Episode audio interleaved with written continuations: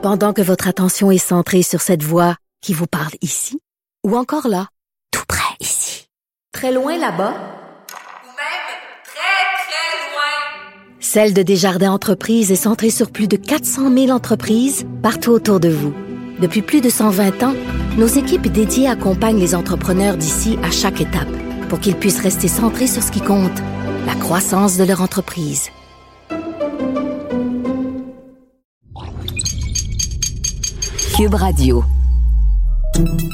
Salut, c'est Charles Dran avec l'équipe dans 5 minutes. On s'intéresse aux sciences, à l'histoire et à l'actualité. Aujourd'hui, on parle de Toutankhamon. Il y a 100 ans, en novembre 1922, des archéologues réalisaient ce qu'on a appelé la découverte archéologique du siècle dans la vallée des rois en Égypte, le tombeau de Toutankhamon, intact et rempli d'objets précieux. Toutankhamon est désormais sans doute le pharaon le plus connu de l'histoire de l'Égypte. Il représente à lui seul l'Égypte ancienne. Mais c'est finalement uniquement pour ça. Il est mort à 19 ans, peut-être 20, couronné roi encore plus jeune. Son règne est plutôt réputé pour avoir été euh, anodin. Alors, qu'est-ce qu'on sait de ce Toutankhamon? Quel règne, quel destin a connu cet enfant roi? Eh bien, c'est quand même intéressant. Des explications avec Baptiste Zapirin.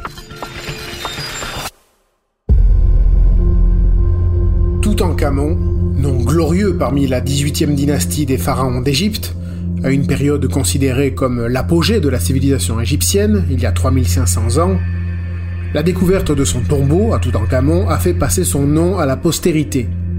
Mais la vie de ce pharaon n'a pas été si glorieuse.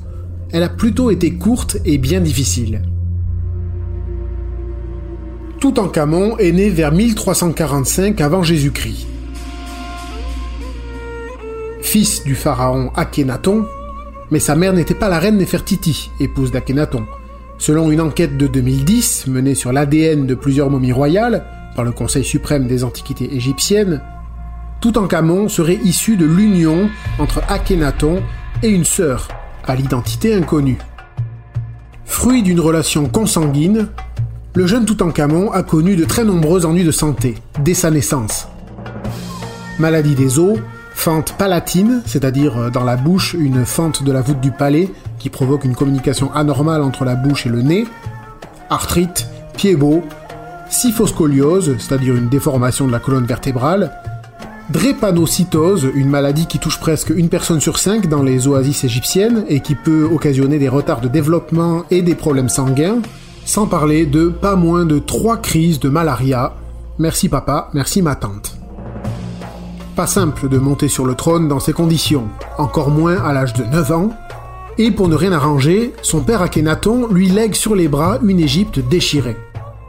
Akhenaton a voulu en effet remplacer le culte des anciennes divinités, donc Amon, Ra, Osiris, Isis. Il a voulu remplacer ça par le culte d'un dieu unique, Aton, dieu du soleil. Et c'est le bordel, si vous m'excusez l'expression. Le peuple égyptien n'adhère pas vraiment au nouveau dieu unique. Les prêtres des anciens dieux, qui ont le bras long, résistent et sont persécutés. Donc là aussi, merci du cadeau, papa. Toutankhamon a le mérite de rendre l'Égypte plus stable en rétablissant le culte des dieux anciens. Le jeune pharaon se fait d'ailleurs renommer Toutankhamon. Oui, parce que son père l'avait nommé au départ Toutankhaton, en hommage au dieu unique Aton, alors que Toutankhamon, c'est pour honorer Amon considéré comme le roi parmi les dieux anciens. Il ramène aussi le siège du pouvoir dans la ville de Thèbes, l'ancienne capitale historique, plutôt que la ville d'Akhenaton, même nom que le pharaon. Alors, rétablir un culte religieux ancestral et la paix intérieure, c'est déjà pas si mal. Ce n'est pas insignifiant comme impact pour un pharaon.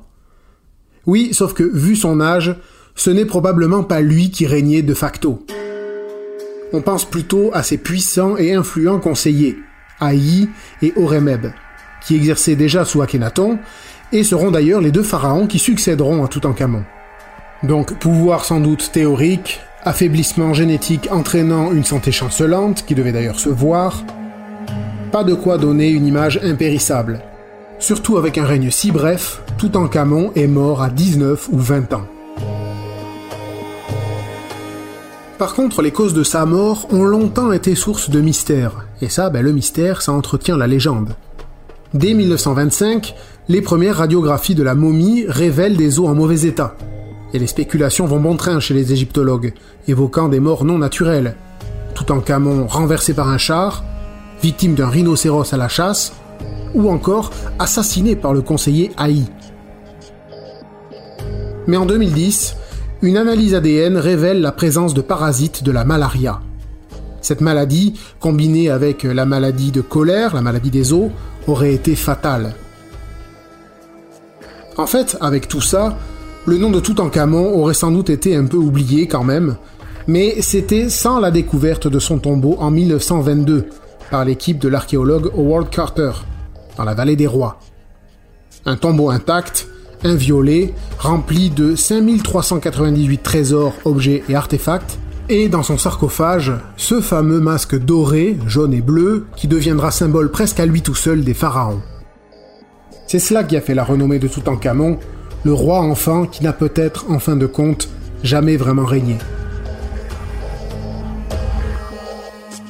Oui, et la renommée de Toutankhamon a aussi été gonflée par la légende de la malédiction de sa momie, probablement entretenue par la presse de l'époque. Une trentaine de personnes plus ou moins liées à l'expédition qui a ouvert le tombeau du pharaon sont mortes dans les années qui ont suivi, dont le mécène de l'expédition, Lord Carnarvon.